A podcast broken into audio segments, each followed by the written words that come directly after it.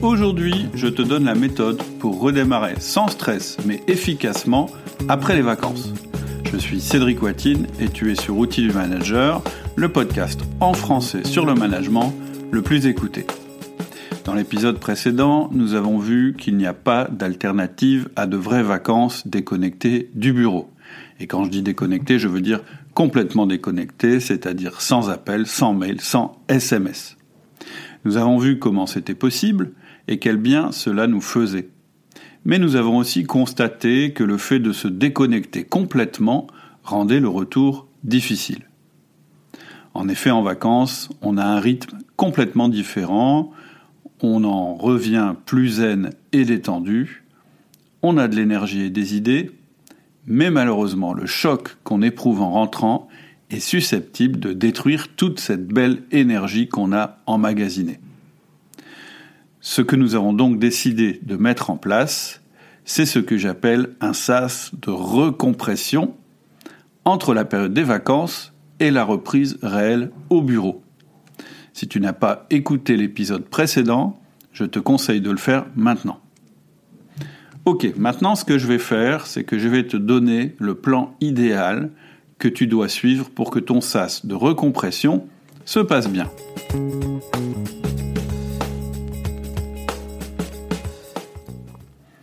Il y aura cinq étapes. Première étape, intégration des nouvelles idées et résolutions.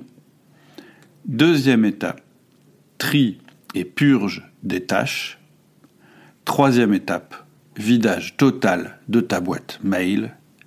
Quatrième étape, programmation des prochaines semaines. Et cinquième étape, next action. Ça va te prendre environ 3 à 5 heures. Et plus tu auras un système d'organisation personnelle fonctionnel, moins cela te prendra de temps. J'y reviendrai. Mais pour le moment, ce qui est important, c'est l'ordre des séquences. Tu as vu qu'on commence par les idées et les objectifs, et pas par la lecture des mails qui se sont accumulés dans ta boîte mail. Démarrer par la lecture des mails est une grave erreur que nous sommes tous tentés de commettre. Alors pourquoi on fait ça? Je pense que d'abord c'est un réflexe. Hein. Quand on pense boulot, on pense mail. Donc quand on rentre, évidemment, on ouvre nos mails. C'est aussi par curiosité. On a envie de voir ce qui s'est passé pendant qu'on n'était pas là. Et puis, on a quand même envie de jeter un œil sur la masse de travail qui nous attend. Le problème, c'est que c'est le meilleur moyen de ruiner ton retour que de faire ça. Lire tes mails et vouloir les traiter directement, va avoir deux effets néfastes. La première chose, c'est que ça va faire monter inutilement ton niveau de stress. Et la deuxième chose, surtout, c'est que ça va te faire immédiatement perdre toutes tes bonnes résolutions prises pendant les vacances. Donc, ce que je te conseille vraiment, c'est de faire l'inverse. On va commencer par ces résolutions, ces idées que tu as eues, et puis on va les intégrer dans tes objectifs pour deux raisons. La première raison, c'est que ces bonnes résolutions sont ce qu'il y a de plus important. Et la deuxième raison, c'est que ça va donner de la perspective au reste. Je t'explique. C'est ce qu'il y a de plus important. Je dis ça parce que les vacances, au-delà du repos qu'elles nous procurent, sont un moment de recul par rapport à notre activité quotidienne. C'est pendant ces temps plus détachés du quotidien du travail que tu vas avoir les idées les plus essentielles et les plus profondes. C'est aussi dans ces moments-là que tu vas prendre tes meilleures résolutions. Peut-être que tu n'es pas complètement convaincu de ça, donc je vais te partager mon expérience. En fait, dans le passé, ma tendance, en fait, quand je rentrais de vacances, c'était de jeter à la poubelle assez rapidement toutes ces idées et ces résolutions que j'avais eues pendant les vacances. Pourquoi? Bah, parce que je me disais que finalement, quand on était en vacances, on n'était pas dans le même rythme et que donc euh, les choses auxquelles on pensait n'étaient pas réalistes. En fait, quand on est en vacances, effectivement, on est assez éloigné des réalités du travail. Et donc, lorsqu'on revient au travail, on se dit, bah ça y est, le réel reprend ses droits et c'est la normalité. Et donc, tout ce que j'ai pensé pendant les vacances était un petit peu à côté de la plaque. Mais ce qui était bizarre, c'est que lors des, vacances suivantes ou lors d'un week-end, ces idées que j'avais eues revenaient. C'est-à-dire que, à nouveau, ces bonnes résolutions me paraissaient à nouveau nécessaires. Alors qu'est-ce que ça veut dire? Pour moi, ça veut dire que ces idées, en fait, c'était les bonnes et que ces résolutions, elles étaient nécessaires. Ça signifie que ce n'est pas le quotidien qui doit prendre le pas sur ces résolutions, ce sont ces résolutions qui doivent désormais régir ton quotidien. C'est la raison pour laquelle je dis que c'est important, toutes ces idées que tu as eues, ces résolutions, et que tu dois éviter que le tsunami du quotidien emporte ces trésors. Car oui, ces idées que tu as eues pendant les vacances sont des trésors. Elles représentent en fait le fruit de tes vacances. Au-delà de l'énergie que tu as retrouvée, il est important aussi de prendre en compte les idées que tu as eues pendant ce moment de recul. Le deuxième argument que je t'ai donné, c'est que commencer par ça, ça va donner de la perspective au reste de ton sas de recompression. Si tu commences pas par faire le point sur tes nouvelles idées, résolutions et sur tes grands objectifs, tout ce que tu vas découvrir dans tes mails aura la même valeur et la même priorité. Tu vas voir ces mails comme une masse d'informations et de travail en bloc, comme un épais brouillard.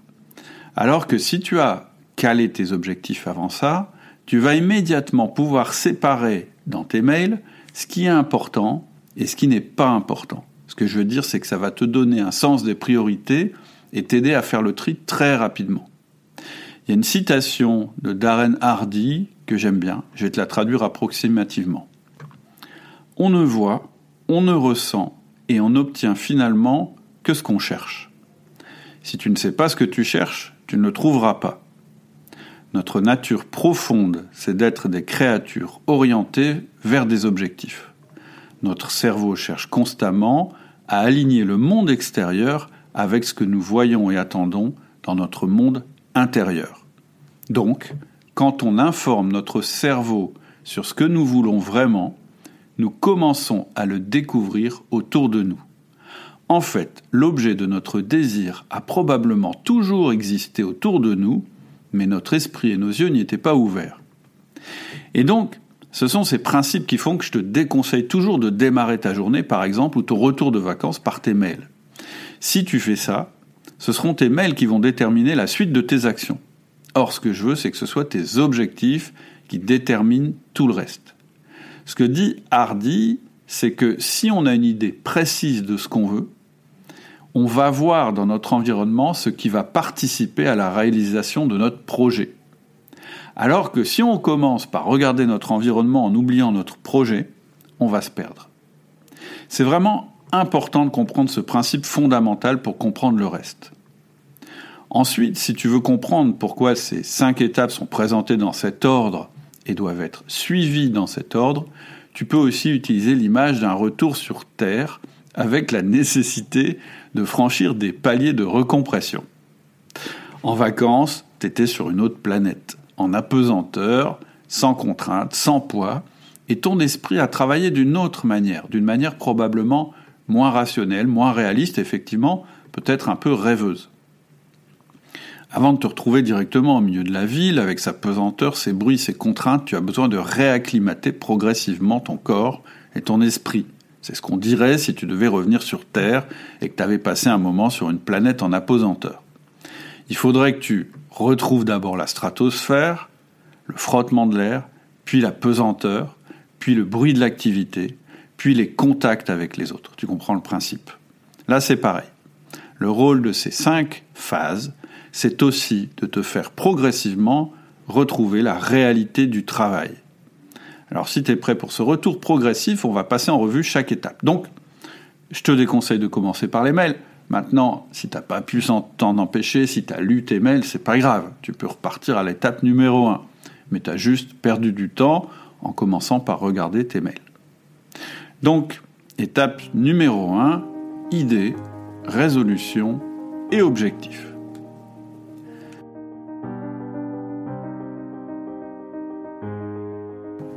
Premier travail que tu vas faire dans cette première étape, c'est un travail agréable. Tu vas mettre noir sur blanc toutes les idées nouvelles et toutes les résolutions que tu as eues pendant tes congés.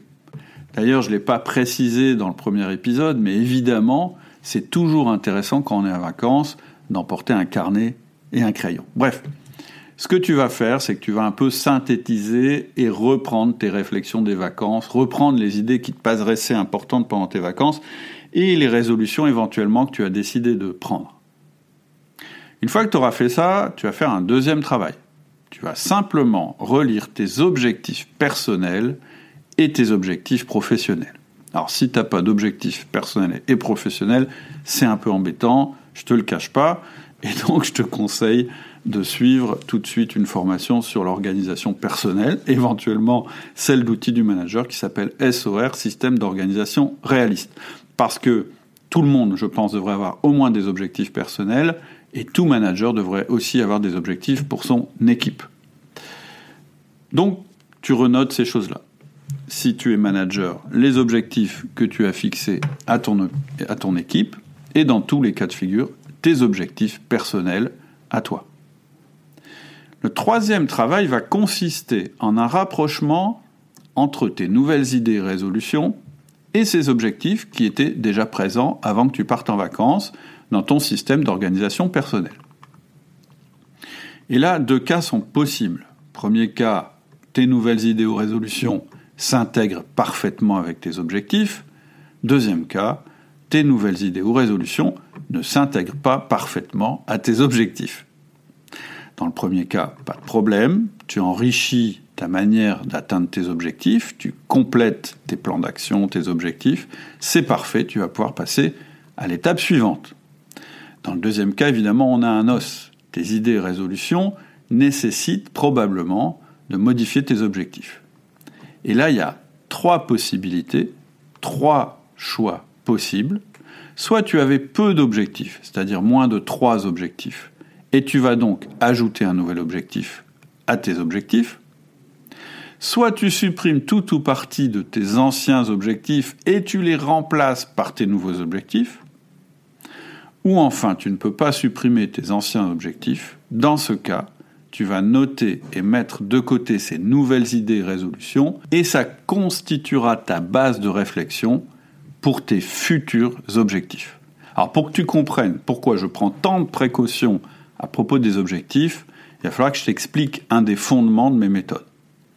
Que ce soit dans mon système d'organisation réaliste ou dans ma formation management par les objectifs, je limite toujours fortement le nombre des objectifs. C'est-à-dire qu'avec le recul, avec l'expérience, je suis absolument convaincu qu'il est totalement inutile et contre-productif même d'avoir plus de 5 objectifs ou d'imposer plus de 5 objectifs à tes collaborateurs. Ça ne fonctionne pas. Et d'ailleurs, je préfère même 3 objectifs. Pour moi, l'idéal, c'est 3 objectifs. Et pour parvenir à m'en tenir à 3 objectifs, comment je fais? Je limite le temps de réalisation de ces objectifs à 90 jours. Je ne vais pas rentrer dans le détail de pourquoi 90 jours, ce n'est pas le lieu dans ce podcast, mais retiens seulement que ces objectifs sont remis en question en fait tous les 90 jours. Ça signifie donc que si tes idées bonnes résolutions ne peuvent pas être mises en place maintenant parce qu'elles porteraient ton, nombre d'objectifs à plus de 5, et donc elles seraient néfastes à l'atteinte des objectifs que tu t'es déjà fixés, ces idées et ces bonnes résolutions n'en sont pas moins précieuses c'est pour ça que je te conseille de les noter, de les stocker quelque part, à un endroit que tu vas retrouver facilement quand tu réfléchiras à tes prochains objectifs. Dans la méthode SOR, on a une liste pour ça qui s'appelle un jour. Donc voilà pour la première étape, je te résume les phases. Première phase, tu notes tes idées, bonnes résolutions, celles que tu as euh, prises pendant tes vacances. Ensuite, tu fais la revue de tes objectifs et tu regardes la compatibilité de l'un avec l'autre. Si c'est compatible, bah c'est simple, tu intègres tes idées, tes résolutions dans tes objectifs. Si c'est incompatible ou si ça porte ton nombre d'objectifs à plus de 5, eh bien tu les gardes pour plus tard. Ce qui est sûr et ce qui est important, c'est que tu ressortes de cette première étape avec une vision très claire de tes propres objectifs personnels. Si tu pratiques aussi le MPO, le management par objectif, tu sors aussi de cette étape avec une vision très claire des objectifs de chacun de tes collaborateurs. C'est désormais avec ce filtre très important que tu vas passer à la suite du processus. Mais est-ce pour autant maintenant que tu vas enfin pouvoir attaquer tes mails? Certainement pas. On va d'abord passer en revue tes tâches et même jeter un œil à ton agenda. On arrive donc à l'étape 2, la revue des tâches. Ceux qui ont suivi la formation SOR, système d'organisation réaliste, ne seront pas surpris par cette étape. En effet, ce système inclut un exercice essentiel que nous pratiquons toutes les semaines. C'est une maintenance des éléments importants de notre système d'organisation personnelle. Ici, on va donc passer en revue nos listes de tâches, toutes nos listes de tâches. En effet, il est probable que tu n'aies pas purgé tes listes correctement avant de partir en vacances. Il est probable aussi que tu reviennes avec de nouvelles idées, on en a parlé, et une nouvelle vision de l'orientation de tes actions dans les mois qui viennent. Et bien sûr, il y a probablement des tâches qui vont être générées par la modification des objectifs que tu viens d'effectuer. Donc je ne rentre pas ici dans le détail des listes de tâches puisque c'est justement l'objet de la formation SOR, mais voilà ce que tu vas faire à cette étape. Tu vas commencer par purger les tâches déjà faites que tu n'as pas remises à jour avant de partir. Ensuite, tu vas créer les tâches relatives aux nouveaux objectifs. Tu vas supprimer les tâches relatives aux anciens objectifs puisqu'elles ne sont plus d'actualité. Et enfin, tu vas revoir la priorisation des tâches en fonction de ta nouvelle vision. Ce travail est aussi important que le précédent. Pourquoi? Parce qu'il va ancrer dans ton quotidien les bonnes décisions que tu as prises pendant tes vacances. Si tu fais pas cette étape, le quotidien va reprendre ses droits et tes bonnes résolutions ne seront pas suivies d'effet. On est ici dans cette étape vraiment à l'articulation entre ce que tu veux faire, ce que tu peux faire de manière réaliste et ce que tu vas faire. Ce qui fait l'efficacité d'un bon système d'organisation, c'est cette articulation entre tes réflexions et ton passage à l'action. Sans passage à l'action, que ce soit dans la vie ou dans l'entreprise, le système d'organisation ne sert à rien. C'est une vue de l'esprit, peut-être qui te fait plaisir, mais qui n'a aucun intérêt dans ton quotidien. Enfin, le dernier gros avantage de cette étape de revue des tâches, c'est que tout doucement, tu te remets dans le bain. C'est-à-dire que d'un côté, tu as à l'esprit ce qui est essentiel pour toi, ce sont tes objectifs et tes résolutions, et de l'autre, la réalité qui est constituée par les tâches que tu vas devoir réaliser. Bien sûr, ton système de tâches doit être structuré de telle manière qu'il fasse la différence entre le court terme, le moyen terme et le long terme. Dans le système d'organisation réaliste, en fait, on a une liste par terme. On va donc maintenant avancer encore dans le retour à la réalité. On va attaquer les mails. Mais il y a une petite étape juste avant tu vas simplement jeter un œil sur ton agenda. Donc l'idée ici, c'est pas de noter quoi que ce soit dans ton agenda ou d'agir sur ton agenda, mais de prendre conscience simplement de tes impératifs déjà notés dans ton agenda pour les trois semaines à venir. C'est-à-dire que si tu suis la méthode d'outil du manager, forcément dans ton agenda, tu as déjà tes 1 à 1, tes réunions et tes rendez-vous avec toi-même. Donc juste pour ancrer dans ton esprit ton temps disponible, tu ne passes que 5 minutes là-dessus, pas plus, mais tu regardes ton agenda. On reviendra à l'agenda, cette fois-ci de manière active, dans la quatrième étape. Une fois que tu as fait ça, on peut attaquer la troisième étape, le vidage de la boîte mail.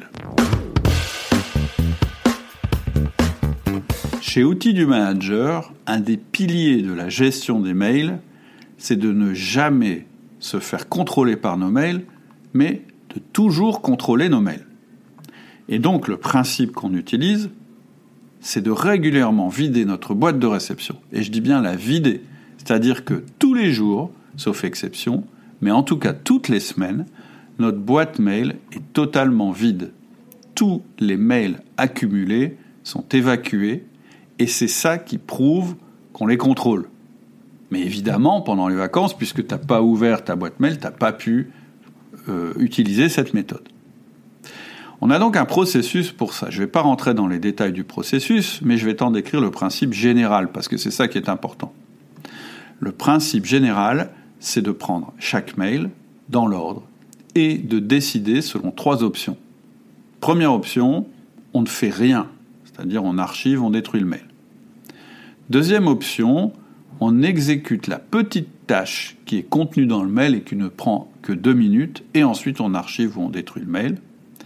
Et la troisième option, c'est de générer une tâche à partir de ce mail, et ensuite d'archiver et de détruire ce mail.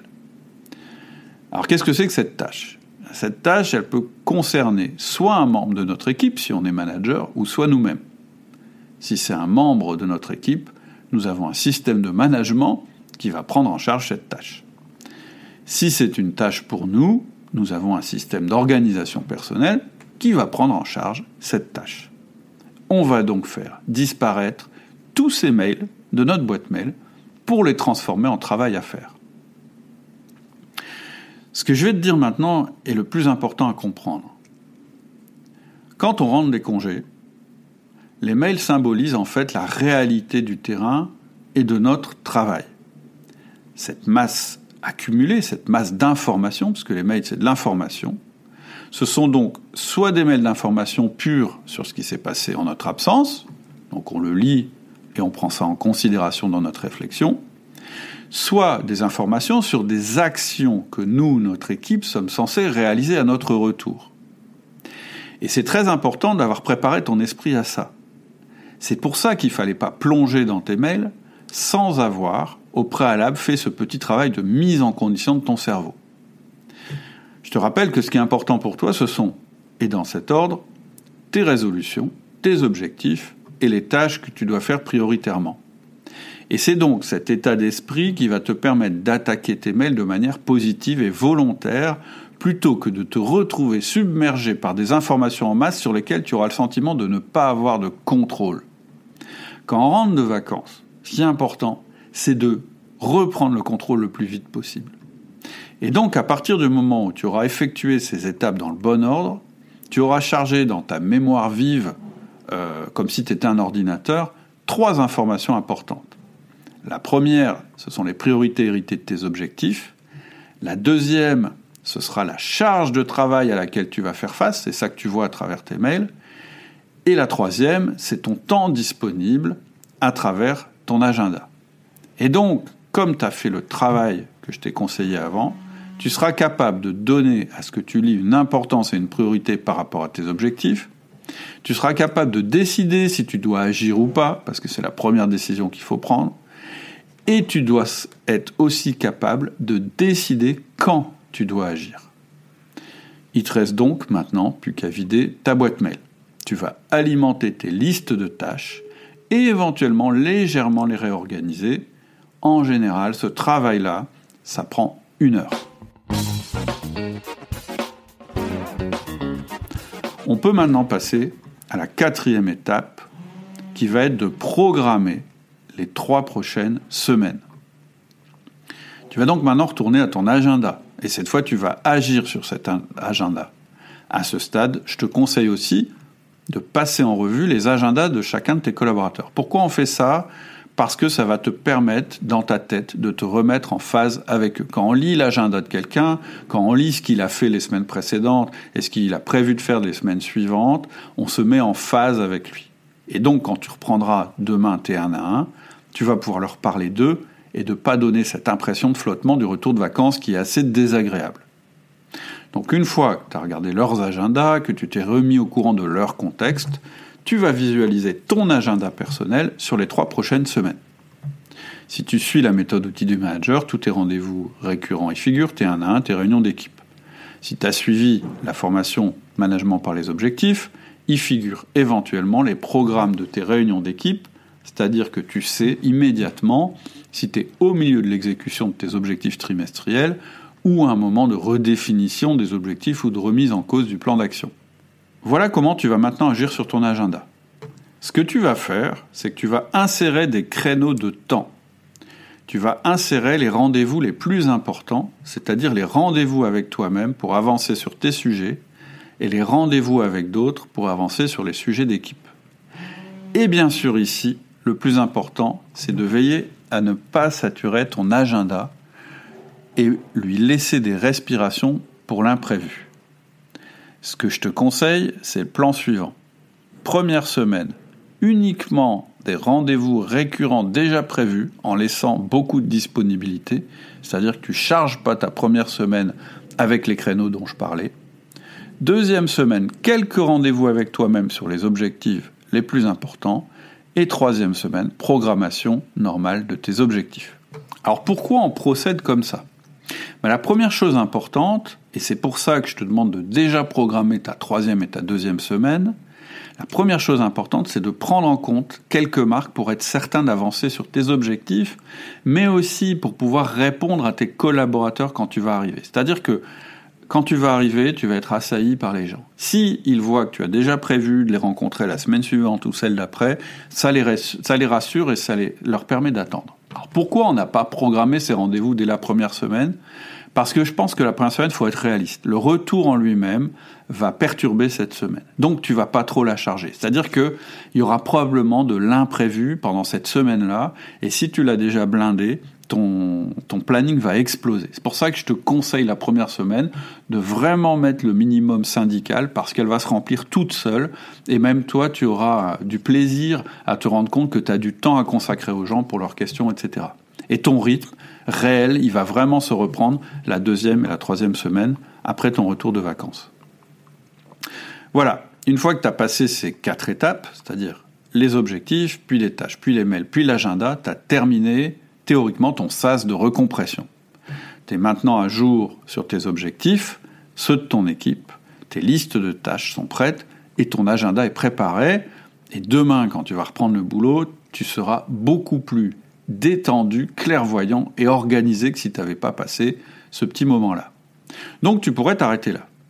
Mais s'il te reste du temps, moi j'aime bien ajouter une dernière étape, une cinquième étape, pour finaliser symboliquement le retour à la réalité. C'est ce que j'appelle ma next action. La next action, c'est une mini technique dont j'ai déjà parlé dans les podcasts et les formations.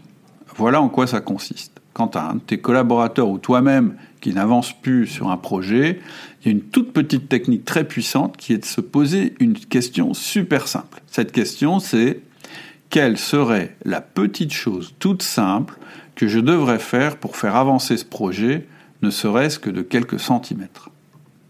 En effet, quand on bloque, c'est en général parce qu'on voit notre projet comme une montagne impossible à escalader ou comme une masse de brouillard informe.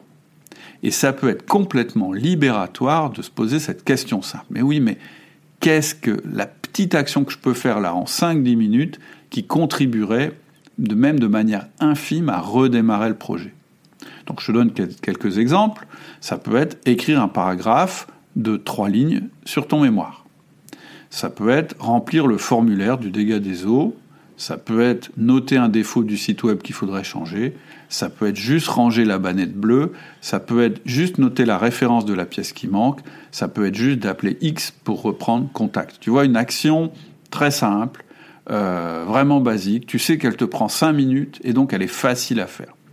En général, ça te remet le pied à l'étrier. C'est vraiment un moyen très puissant de te remettre en route ou de remettre en route un collaborateur qui procrastine ou qui avance pas ou dont le projet n'avance plus. Eh ben, tu peux utiliser ça maintenant et simplement faire la première tâche très courte que tu avais notée dans tes listes. C'est ta petite action très concrète qui va permettre ton retour à l'action de manière positive et donner le ton à la semaine de travail qui t'attend. Voilà. Une fois que tu as fait ça, tu as terminé ton sas de recompression et demain démarrera vraiment ton retour au travail. Si tu as encore un peu de temps, j'ai deux choses à ajouter. Je ne peux pas terminer sans te parler de deux outils très importants qui font une énorme différence. L'un dans le domaine du management et l'autre dans le domaine de la contribution individuelle. Donc le premier, c'est le management par objectif tel qu'il est proposé par outil du manager. Si tu as correctement mis en place des objectifs d'équipe et surtout bâti tout le système d'animation et de visualisation des objectifs et des plans d'action de ton équipe, il va simplement te suffire de passer ça en revue en même temps que tes objectifs personnels pour te remettre immédiatement dans le bain et ne pas perdre de précieuses semaines à te remettre en route. Et donc il y a vraiment trois avantages énormes à ça. Premier avantage, c'est pour tes collaborateurs.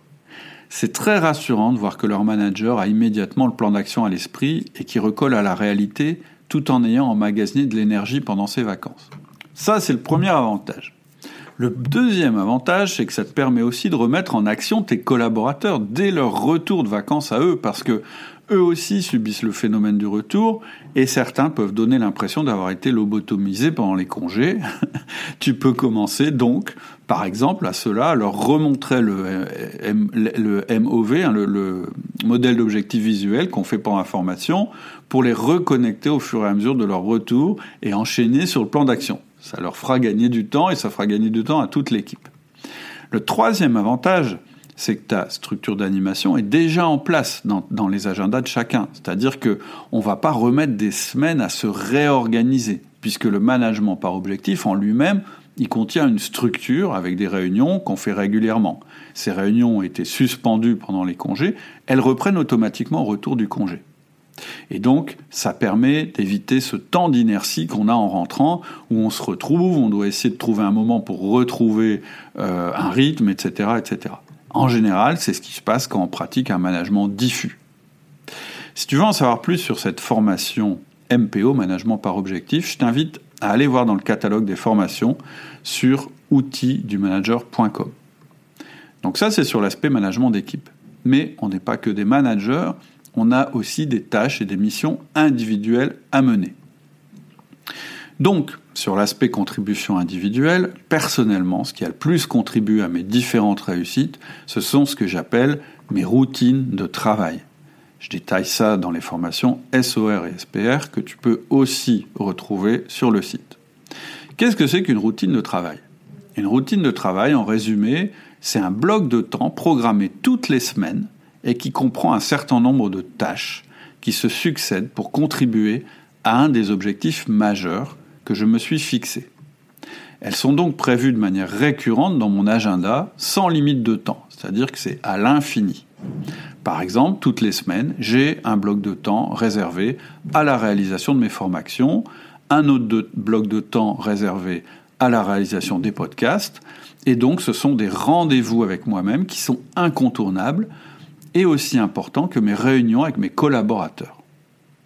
Et à l'intérieur de chacun de ces blocs de temps, j'ai des étapes, toujours les mêmes, mais régulièrement ces étapes, je les modifie pour les améliorer. Et donc ces étapes sont aussi ordonnées de telle manière qu'elles me donnent une grande satisfaction, une expérience de travail optimale qu'on appelle aussi le flow. Je ne vais pas rentrer dans le détail puisque j'en ai parlé dans le podcast précédent qui s'appelle Zen et incroyablement productif. Mais ce qui est important de comprendre, c'est que ces blocs de temps sont programmés à l'infini dans mon agenda. Donc j'ai pas besoin de les reprogrammer chaque semaine. Par contre, ils peuvent être déplacés, modifiés selon les priorités, selon les circonstances ou selon l'évolution de mon travail et selon l'évolution de mes priorités, de mes objectifs. On appelle ça de l'adaptation et de l'amélioration continue. Donc les routines, ça fait rentrer effectivement dans un cadre, mais ça peut bouger en fonction des objectifs. C'est ça qu'il faut comprendre. Alors quel est le rapport avec notre sujet? Ben, Le rapport avec notre sujet, c'est que quand une période de vacances arrive, évidemment, je supprime sur cette période tous les blocs de temps, mais sur cette période seulement. C'est-à-dire qu'ils figurent dans mon agenda, déjà tout prêt, déjà tout constitué, quand je rentre. Ça a deux avantages. Le premier, c'est que ça m'évite de les reprogrammer. Je peux simplement les modifier si mes priorités ont changé. C'est toujours plus facile de tenir la gomme que le crayon, c'est-à-dire que c'est toujours plus facile de modifier que de recréer. Donc, premier avantage. Le deuxième avantage, qui est énorme, c'est que ces routines sont construites autour de l'idée d'expérience optimale. Donc, quand je rentre et que je reprends ma première routine, l'impression que j'ai, c'est vraiment la même impression qu'on a quand on se glisse dans une vieille paire de baskets confortable. C'est-à-dire que le retour à la réalité est facile et j'ai pas besoin de me poser 50 000 questions puisque mes routines sont là et qu'il suffit de reprendre simplement où j'avais laissé les choses. Ça, ça fait une énorme différence avec le passé. Dans le passé, je mettais parfois des semaines à retrouver mon rythme et c'était pas toujours agréable. Pour conclure, ce qui est important de comprendre, c'est que tous les systèmes dont je te parle dans mes podcasts, dans mes formations, dans mes mails privés sont compatibles et articulés entre eux. C'est-à-dire que tu peux tout à fait tirer parti de mes conseils et outils exposés dans ce podcast, même si tu n'as pas mis en place le SOR, le SPR ou le MPO. Mais quand tu mets en place tout ça, quand tout ça, ça commence à fonctionner ensemble, tu as une véritable synergie. Et en fait, chaque outil renforce l'autre. Voilà, j'espère que à travers ces deux épisodes de podcast, j'ai contribué à ton retour de vacances. Si jamais tu as des questions, si tu as envie d'échanger, n'oublie pas le forum. Il suffit d'aller sur le site outildumanager.com, tu cliques forum et je réponds à toutes les questions. Je te dis à bientôt.